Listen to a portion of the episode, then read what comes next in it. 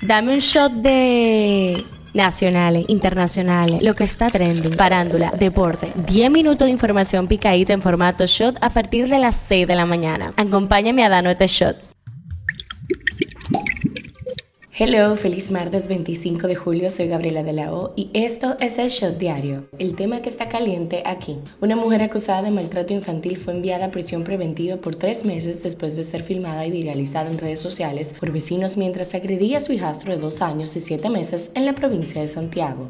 El tema que está caliente allá. Los máximos dirigentes chinos afirmaron que la economía se enfrenta a nuevas dificultades y desafíos en una reunión del Politiburo compuesto por 24 personas celebrada este lunes. Los altos funcionarios del país se reúnen anualmente a finales de julio para analizar la situación económica antes de su tradicional descanso festival en agosto. Eso es lo que está trending. El grupo Punta Cana emitió un comunicado en el cual anuncia la adquisición de la totalidad de las acciones del grupo Diario Libre. El ministro de la presidencia Joel Santos aseguró que los niveles de criminalidad continuaron con una tendencia a la baja en la última semana tras participar en la sexta reunión del presidente Luis Abinader con los órganos de seguridad del Estado en el Palacio de la Policía Nacional.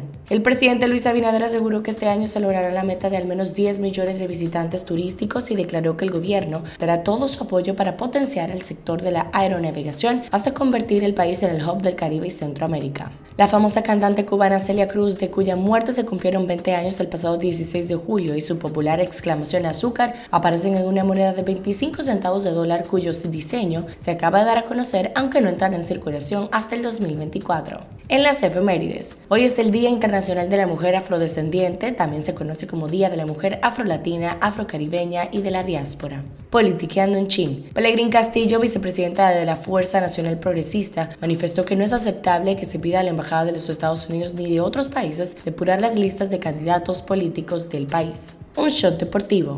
Ronnie Mauricio, de 22 años, terminó el juego de los Mets de Syracuse de AAA de manera dramática al disparar un hit de 440 pies para darle a su equipo una emocionante victoria de 8 a 7 sobre los Buffalo Bison el sábado por la noche. ¿Qué dice la gente en Twitter? En las últimas horas, la cuenta de Instagram de Rosalind Janes ha sido objeto de insultos por parte de usuarios dominicanos. La razón, algunas declaraciones que hizo sobre los dominicanos. Durante su participación en el podcast Los Compañeros, la modelo de 25 años expresó su preferencia por los puertorriqueños y al ser preguntada si había tenido experiencias con los dominicanos, respondió de inmediato que no, que para ella somos analfabetos y hablamos feo. En la farándula, el actor cubano William Levy ha decidido compartir cuál es su situación sentimental para poner fin a las especulaciones al respecto. Actualmente estoy soltero, tengo varias razones para estarlo. En cuanto al futuro no lo sé, pero por ahora estoy enfocado en mis hijos y mi carrera. Les agradezco su apoyo. Concluye poniendo fin a cualquier rumor. ¿Sabías que? La red social Twitter lanzó este lunes su nuevo logotipo sustituyendo el pájaro azul por una X blanca sobre un fondo negro como parte de un cambio de imagen más amplio. Cifra del día, 332 millones de dólares.